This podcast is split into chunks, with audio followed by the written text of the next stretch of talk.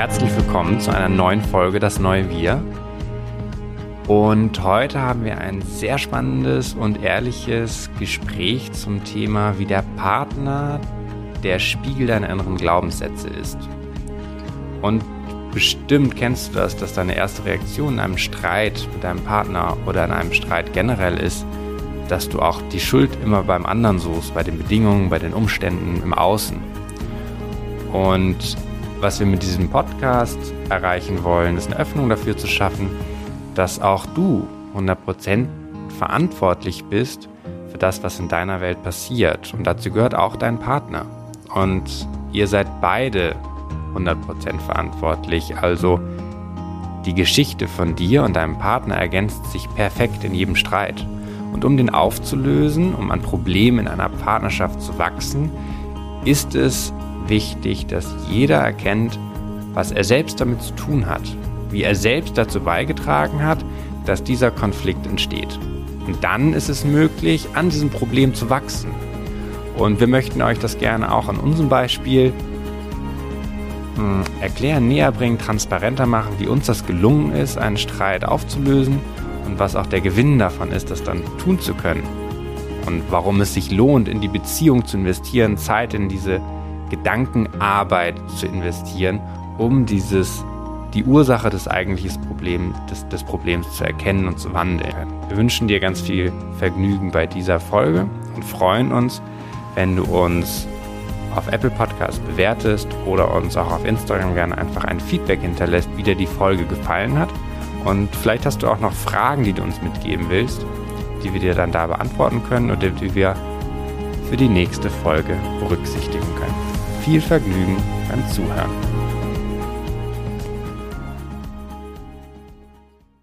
Wie findest du es eigentlich, dass äh, Apple Podcasts unseren Podcast als anstößig einordnet? Das finde ich absolut passend. Aber ich finde, die machen einen richtig guten Job. Nur weil wir zweimal das Wort Sex verwendet haben, oder? Ich glaube öfter.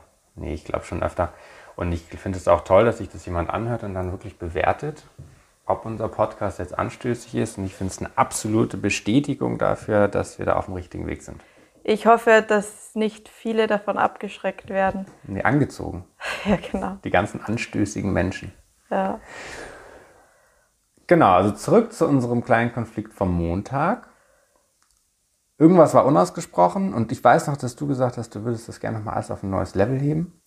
Und dann wollten wir unser Business launchen am Dienstag und ich wollte noch vorher noch einen Kaffee trinken. Es war sonnig, ich habe eine Kreditkarte nicht gefunden. Und es war irgendwie, war das so ein Dämpfer in diesem Flow, den wir an dem Morgen hatten. Und natürlich habe ich erstmal, ich habe meine Kreditkarte nicht gefunden, aber bei dir als allererstes sozusagen die Schuld gegeben, ob du meine Kreditkarte benutzt hast oder ob du weißt, wo sie liegt oder ob du vielleicht Bargeld dabei hast. Hat dazu geführt, dass wir uns erstmal dann darüber unterhalten haben, was. Gestritten.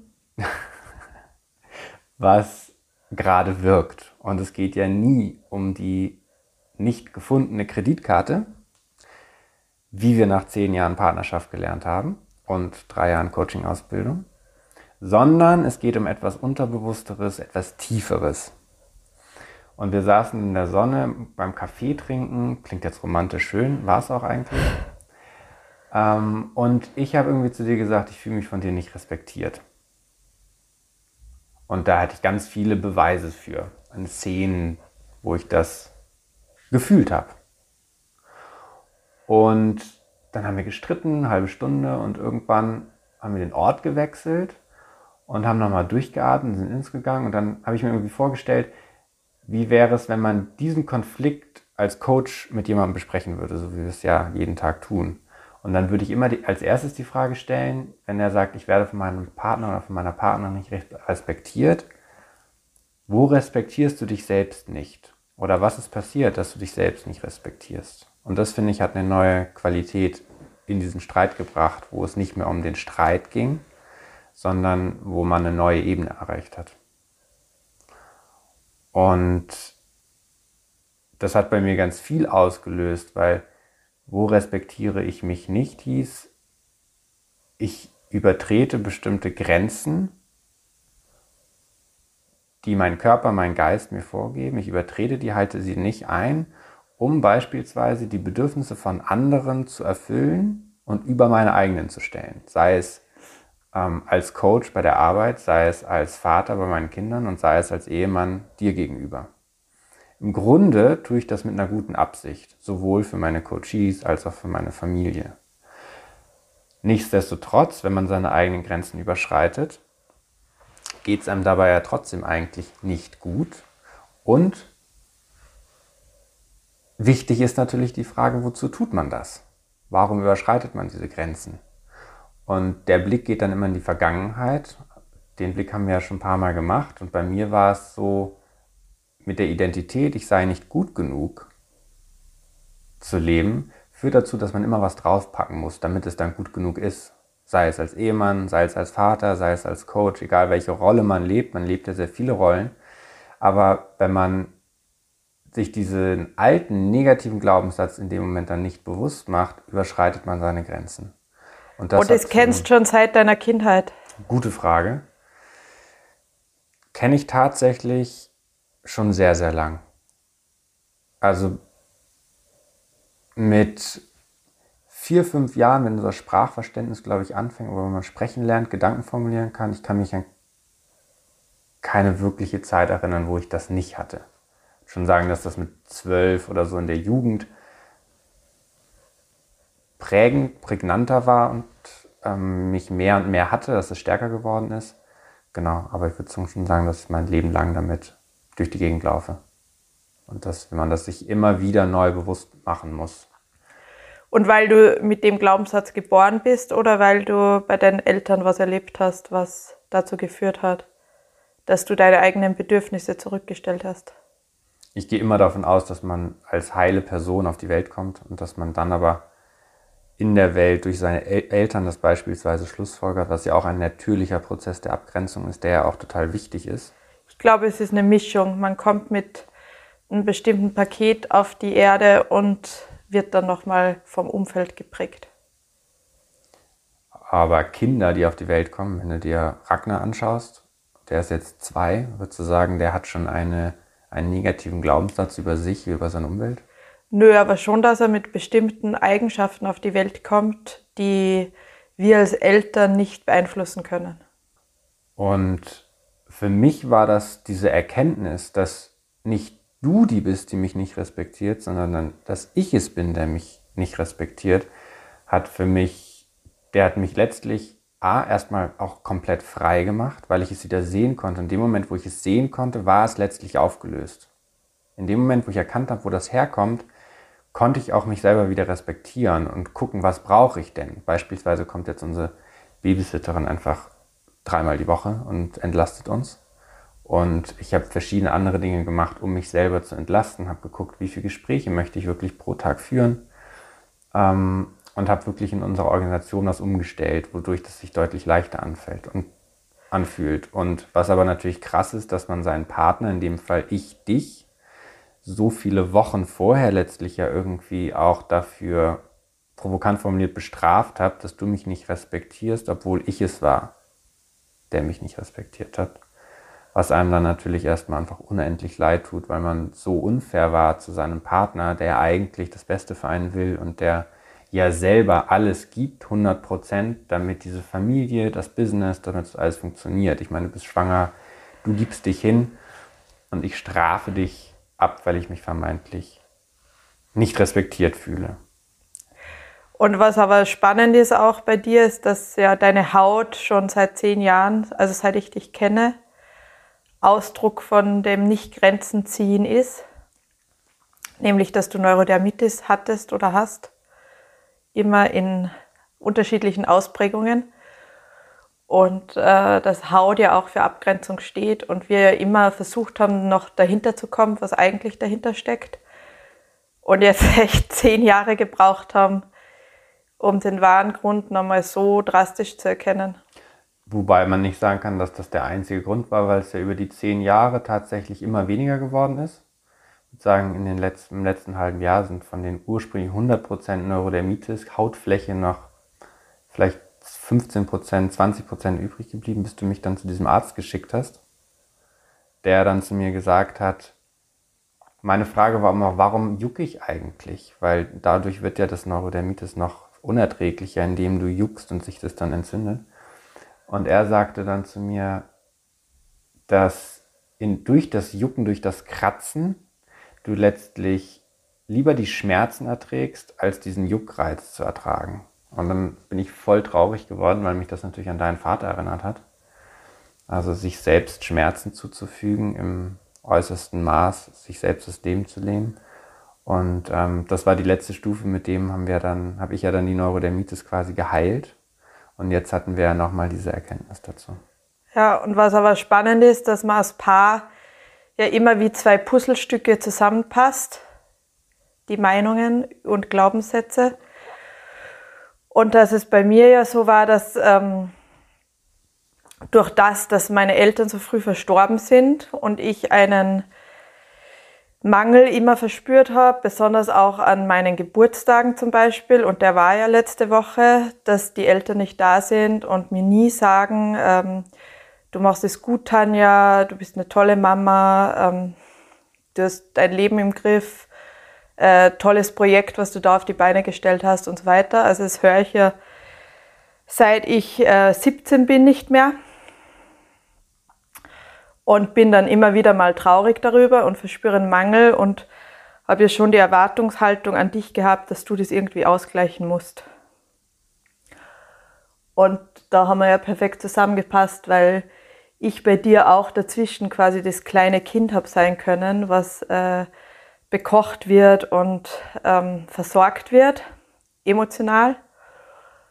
Und weil ich mich selber quasi nicht in der Form gewertschätzt habe, wie Eltern das für ihre Kinder machen oder wie Eltern ihre Kinder wertschätzen und ich das einfach total vermisst habe und den Anspruch an dich auch hatte, das auszugleichen.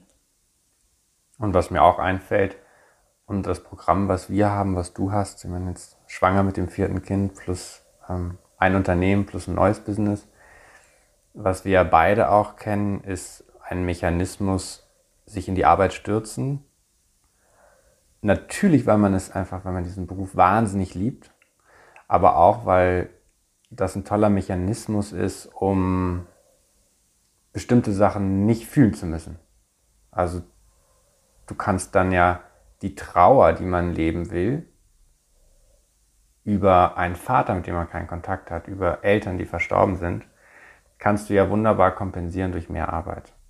Führt allerdings dazu, dass man beispielsweise über seine Grenzen geht und deshalb ist es so wichtig, was wir immer mehr auch etablieren, dass man bewusst trauert, bewusst wütend ist und das für sich auf seine Art auslebt. Genau, und mein Vater war ja Alkoholiker, also ich kenne die Problematik von Suchtkranken und würde sagen, dass bei mir zwischenzeitlich, äh, dass ich arbeitssüchtig war und dadurch extrem viel Trauer weggeschoben habe von mir indem ich einfach extrem viel gearbeitet habe, bis vier, fünf am Morgen irgendwelche Magazine und Bücher fertig gestaltet habe und ähm, einfach ja mich extrem in die Arbeit gestürzt habe. Und das ist ja interessanterweise gesellschaftlich total anerkannt, ähm, wenn man viel, viel arbeitet und ohne zu sehen, dass es für viele Menschen auch einfach eine Kompensation ist von bestimmten Gefühlen, die sie nicht spüren wollen und äh, Trauer, die sie nicht leben wollen. Ja. Und für mich ja auch dann nochmal, also auch im Zuge des Geburtstages und jetzt nochmal im Zuge unseres neues, neuen Businesses, wo man natürlich auch ähm, nervös war, das zu launchen, weil es einfach ein großer Schritt für uns ist und uns auch nochmal in der Form so zu zeigen, mit der Berufung, die wir jetzt leben wollen, ist einfach auch äh, ja, war für uns raus aus der Komfortzone auf jeden Fall. Und ich finde es eben Und da spannend. kommen so alte Sachen eben wieder hoch. Und ich finde es aber so spannend, dass man, sind wir zehn Jahre zusammen, dass man, wir hatten ja schon oft die Erkenntnis, dass der Partner wirklich für einen ist. Und ich glaube, das hatten wir im letzten Podcast auch angesprochen, dass man so, dass man automatisch ja dann trotzdem dem Partner die Schuld gibt. Weil würdest du immer den Standpunkt einnehmen, rational, also statt zu streiten oder du hast einen Konflikt und dann statt zu streiten und sich gegenseitig die Schuld zuzuschieben, würdest du dich gleich auf den Standpunkt stellen, das ist alles hier auch Ausdruck meiner Glaubenssätze. Aber irgendwie gelingt das nicht, sondern man schiebt erstmal dem Partner die Schuld zu. Oder den Umständen oder der Welt oder den Bedingungen, unter denen man existiert. Und das finde ich interessant, dass man sich da einfach so schwer tut trotzdem. Warum man nicht gleich sagt, boah, es tut mir leid, dass wir jetzt diesen Streit haben und ich weiß, ich kann das noch nicht genau sehen, wie, aber ich weiß, ich bin hundertprozentig verantwortlich, genauso wie du. Also, dass man diesen Streit nicht einfach übergeht. Und da glaube ich, dass Menschen auch einfach erst dann bereit sind, sich selbst zu verändern, wenn ein gewisser Leidensdruck da ist. Und deshalb glaube ich, braucht es auch in vielen Fällen das Streiten, weil der den Leidensdruck gewissermaßen erhöht. Und ich streite lieber als eine Krankheit zu haben, weil Krankheit ja auch dazu führt, dass du dich fragen musst ab einem gewissen, gewissen Punkt, wie kann ich meine Krankheit heilen, was habe ich damit zu tun, wie kann ich die Umstände verbessern, in denen ich lebe. Ja. Und deshalb ist das Thema der Folge heute, dass der Partner der Spiegel deiner Glaubenssätze ist, finde ich einfach so einen wichtigen Punkt, weil es jedem Streit auch dadurch eine neue Perspektive gibt, die einfach viel konstruktiver ist als die stete Schuldzuweisung, in die ja jeder von uns gerät und dann geht diese Abwärtsspirale los. Ja, es braucht halt oft eine, eine Zeit, um das sehen zu können, dass was man selber damit zu tun hat, also dass dass man nicht seinem Partner oder seiner Partnerin die Schuld gibt, sondern erstmal auch bei sich schaut, was das mit einem selber zu tun hat. Und was es dafür, genau, es braucht Zeit. Und damit man sich das in Partnerschaft erlauben kann, dass man an Problemen wächst, ist es halt auch, glaube ich, so wichtig, dass man dieses Commitment zueinander hat. Weil wenn du, wir werden ja oft gefragt, wann ist der richtige Zeitpunkt, sich zu trennen? Und du brauchst ja erstmal auch das Commitment, eine bestimmte Zeit trotz Probleme zusammen zu sein, um dir die Möglichkeit zu geben, an diesen Problemen zu wachsen.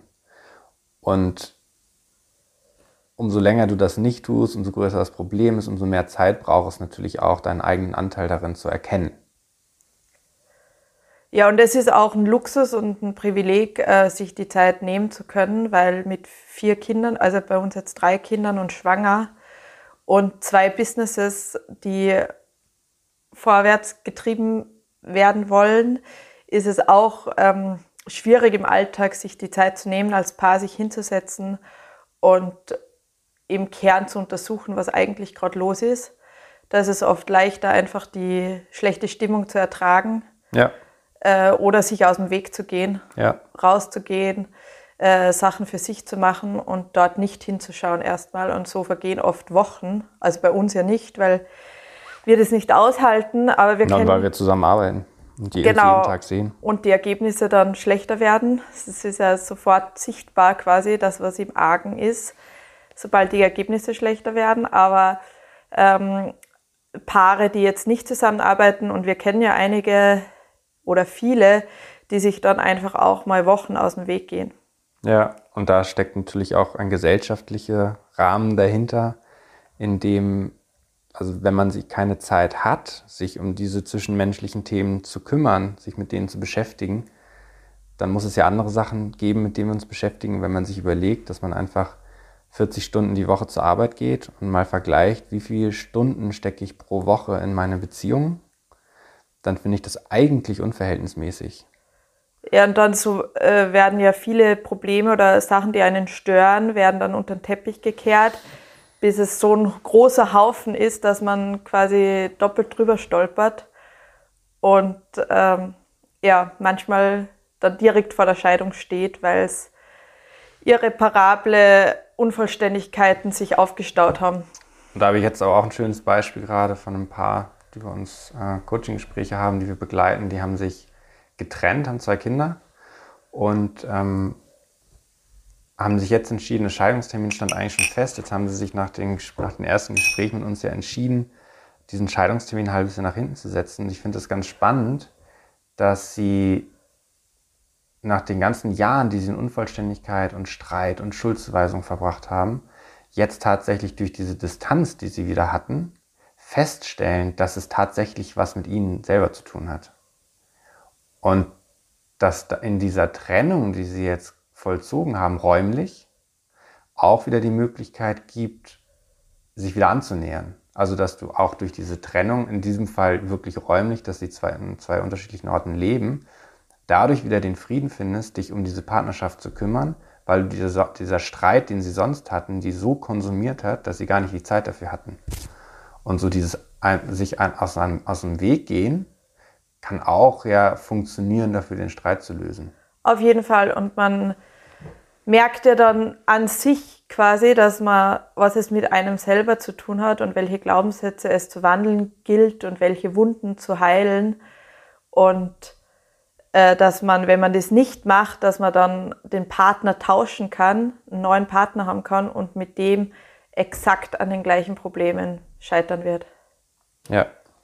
Solange man es nicht anschaut, in der Tiefe. Und deshalb ist die Frage, und die treibt mich immer ein bisschen um, wann ist eine Beziehung beendet?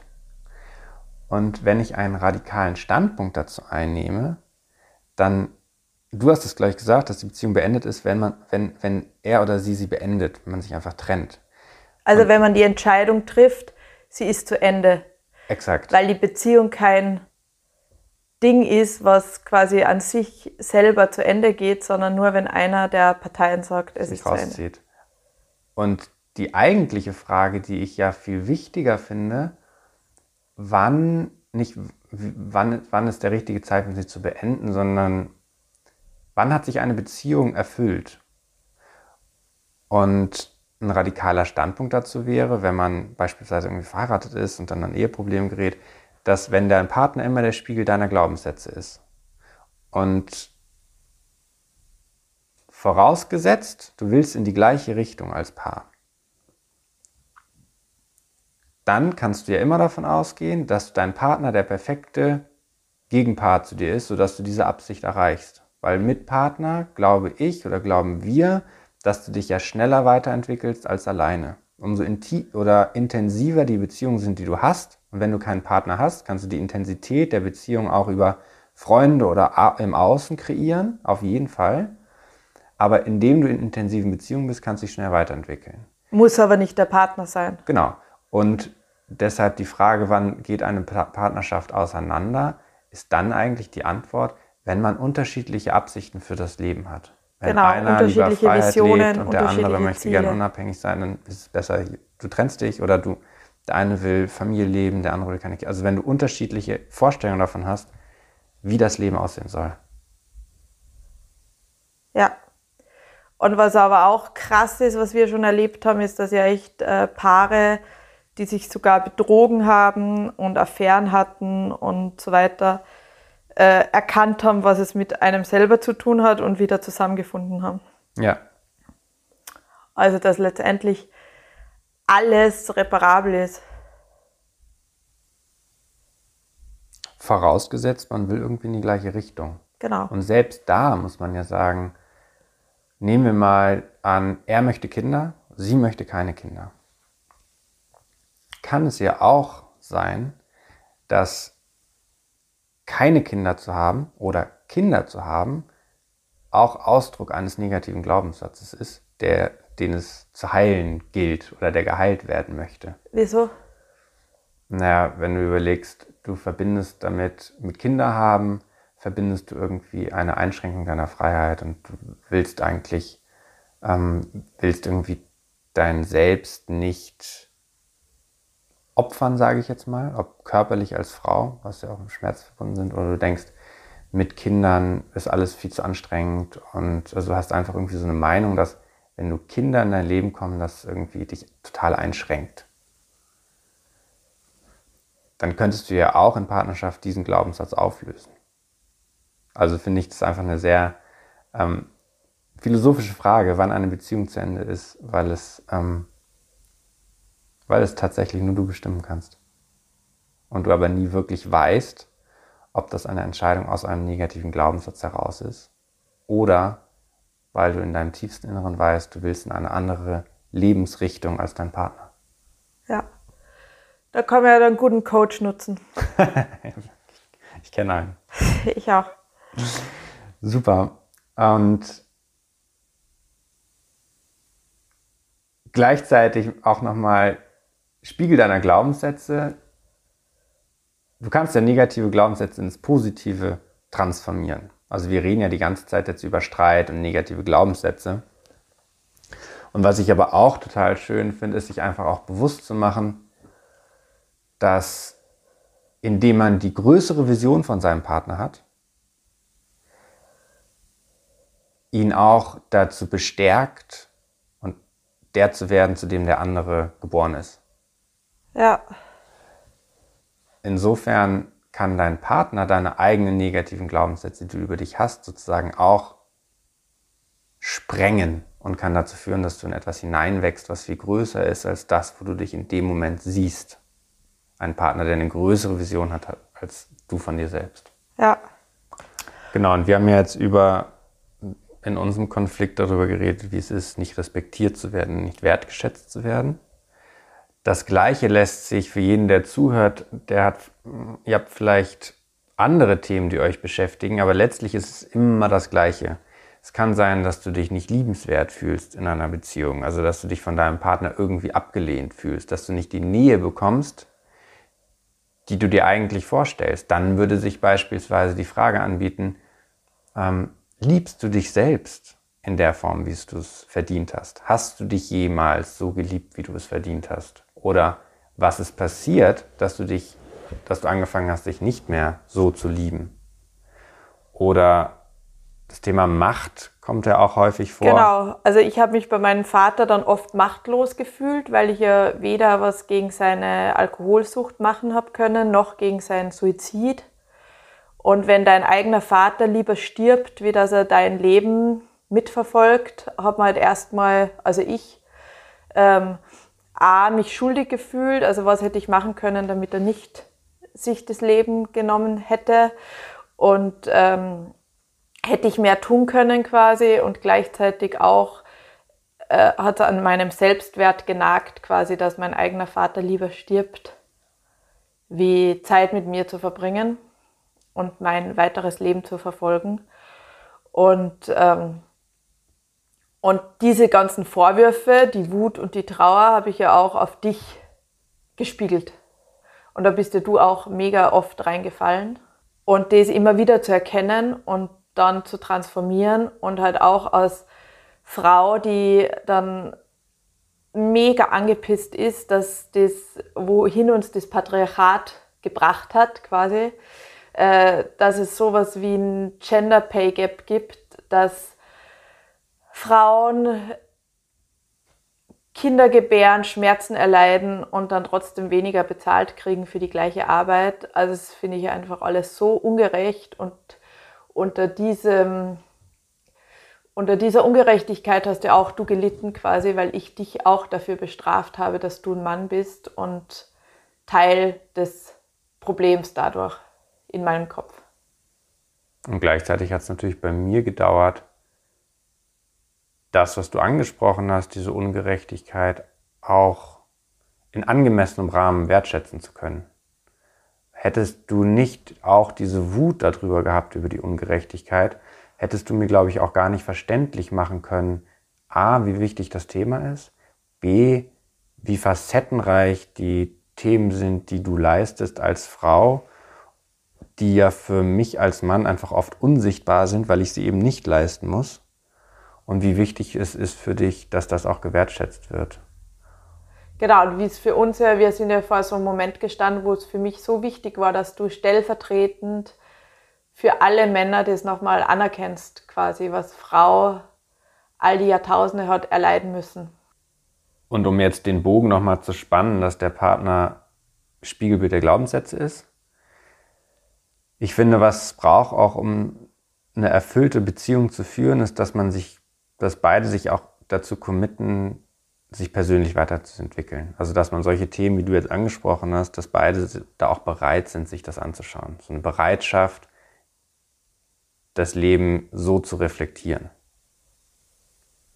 Und es das heißt nicht, dass. Und halt viel Vergebungsarbeit auch zu leisten. Also seiner Herkunftsfamilie zu vergeben, sich selber zu vergeben und aber auch gesellschaftlichen Strukturen zu vergeben oder dazu beizutragen, dass sie sich verändern. Ja, und wichtig, jeder hat, jeder der Beteiligten in einem Konflikt hat immer 100% Verantwortung in dem Streit. Also nur weil man selber seine Verantwortung in diesem Streit oder in dem Konflikt sieht, heißt es nicht, dass der Partner nicht die gleiche Verantwortung hat. Also die Partnerschaft lebt davon, dass beide ihren Anteil erkennen. Das muss nicht immer zeitgleich sein. Das kann auch nacheinander erfolgen. Ist auch egal, wer zunächst seine Erkenntnis dazu hat und bereit ist, diesen Schritt zu gehen, das anzuerkennen und so ehrlich zu sein. Einer tut es, häufig die Frau. Ein weiterer Punkt oder eine weitere Verantwortung, die ihr mehr tragt, weil ihr oft die Qualität der Beziehung bestimmt und oft auch einfach eine größere Vision von der Partnerschaft als solches habt. Und das auch oft ein Punkt ist, den wir Männer ja auch nicht wertschätzen. Im Gegenteil, wir sträuben uns dann erstmal, den Blick dahin zu lenken, wo ihr hin wollt, weil das erstmal unkomfortabel, nervig ist. Man muss sich mit nervigen Dingen beschäftigen. Das heißt, ihr werdet nur nicht gewertschätzt, ihr werdet sogar dafür, ihr kriegt sogar Widerstand dafür. Und das ist eben so ein weiterer Punkt, den man ja zu der Liste der Ungerechtigkeiten hinzufügen kann, wo aber gleichzeitig natürlich auch eine total schöne Macht darin liegt, das Leben zu formen, zu gebären und zu formen und die Rolle des Mannes dem auch zu folgen und das mitzubestimmen, aber auch zu folgen. Genau, das, äh, ich bin ja eine sehr starke Frau und habe trotzdem mich selber quasi wenig wertgeschätzt für alles, was ich mache, obwohl ich so viel mache, so wie so viele anderen, andere Frauen auch, die ich kenne. Ähm, und dass es auch an uns Frauen liegt, uns selber zu wertschätzen für alles, was wir tun. Und uns zu feiern und unser wundervolles, schöpferisches Dasein zu zelebrieren und uns gegenseitig zu empowern, weil Frauen sind ja oft auch gut darin, sich vor allem auch gegenseitig fertig zu machen. Und zu vergleichen. Und zu vergleichen. Und da ähm, ist es ja auch an der Zeit, eine neue Qualität zu erschaffen, dass Frauen sich gegenseitig in die Höhe heben. Und sich selbst aber auch, finde ich, primär in die Höhe heben. Also wenn ich an dich denke, also durch das Instagram und durch Vergleichen an sich passiert das ja so schnell, nicht nur, dass man andere, ent, die wenigsten entwerten ja bewusst oder absichtlich. Was ja eher passiert ist, dass man sich selber entwertet, weil man andere sieht, die es vermeintlich besser machen. Und das ist ja auch eine Absicht, warum wir so ehrlich über unsere Themen reden, um es transparent zu machen, dass jeder auf der gleichen Reise ist. Ja, und wie tief das steckt bei uns Frauen. Also ich hatte gestern ein spannendes Gespräch mit einer mega powervollen, erfolgreichen Frau. Und, ähm, und sie sagt, bei ihr steckt es auch so tief, dass sobald sie halt viel arbeitet und sie arbeitet mega gerne, so wie ich auch, hat man sofort ein schlechtes Gewissen, dass man zu wenig für die Kinder da wäre. Und, ähm, und das gilt es halt auch zu transformieren, quasi diese alten Glaubenssätze, die so tief stecken und dieses schlechte Gewissen, was vor allem Frauen sehr gut kennen. Diese vielen Teller zu drehen und äh, ja, sich dafür halt zu feiern und nicht ständig schlecht zu fühlen, dass irgendwas zu kurz kommt. Das finde ich einen schönen Aufruf am Ende dieser Folge und um es, um dir da auch nachzuziehen, auch die Männer nochmal anzusprechen, auch als Mann sein, als sich in seinem Mannsein zu respektieren, indem man sich selber auch anerkennt für das, was man leistet und der Mission, der man dient. Ich finde, dienen, was für mich das Mannsein auch ausmacht, ist einer Mission zu dienen, ob es die Frau ist, der ich diene und der Vision, die wir gemeinsam haben, oder ob es der Gesellschaft ist, der ich diene durch meinen Beruf oder durch meine Berufung, sich wirklich das vor Augen zu führen, was man leistet und nicht immer zu vergleichen, was andere vielleicht mehr leisten oder was noch möglich ist, sondern wirklich anzuerkennen, was man bereits tut und für jeden dieser Beitrag ja auch diese 100 Prozent, die man gibt, einfach woanders liegen und dass das völlig in Ordnung ist, weil jeder leistet entsprechend einen anderen Beitrag. Also Quintessenz von der heutigen Folge. Es lohnt sich, erfüllte Beziehungen zu leben und es lohnt sich, in Konflikten und Streit sich bewusst zu machen, dass man auch selber 100% verantwortlich dafür ist, dass man sich seine eigenen Glaubenssätze wirklich in jeder Situation auch widerspiegelt? Genau, also es lohnt sich, in den Spiegel hineinzusehen, sich, sich Zeit selber, zu nehmen, sich selber darin zu erkennen und bei sich selber anzufangen, seine Wunden zu heilen, um dann noch eine tollere Partnerschaft zu leben. Und es auch um bei deinem Bild zu bleiben, in den Spiegel zu schauen, in einen schönen Spiegel zu schauen. Und auch vielleicht sogar dahin zu kommen, dass man das mit einer gewissen Freude macht, weil in diesem persönlichen Wachstum, in der persönlichen Weiterentwicklung steckt auch einfach ein schönes Spiel. Also jetzt nach zehn Jahren, wenn man zurückblickt, welche Schritte man genommen hat, welche Erkenntnisse man gewonnen hat, dass doch die intensivste Form des Lebens eigentlich ist, sich mit sich selbst und einem anderen Menschen so auseinandersetzen zu können und sich die Zeit dafür zu nehmen, in diesen Spiegel zu schauen, der auch gleichzeitig dein Partner ist und sich zu erkennen. Vielen Dank fürs Zuhören. Wir hoffen, ihr hattet den ein oder anderen Moment, wo ihr euch selber vielleicht auch drin erkennen konntet, wo ihr was, wo ihr so einen Aha-Moment hattet, eine Erkenntnis hattet oder vielleicht was habt, was ihr euch jetzt vorgenommen habt, wie ihr das implementieren könnt in eurem Leben. Und wenn ihr Fragen habt, meldet euch sehr gerne bei uns. Und sonst wünschen wir euch einen schönen Tag eine schöne Woche. Alles Liebe und bis zum nächsten Mal, Tanja und Yes.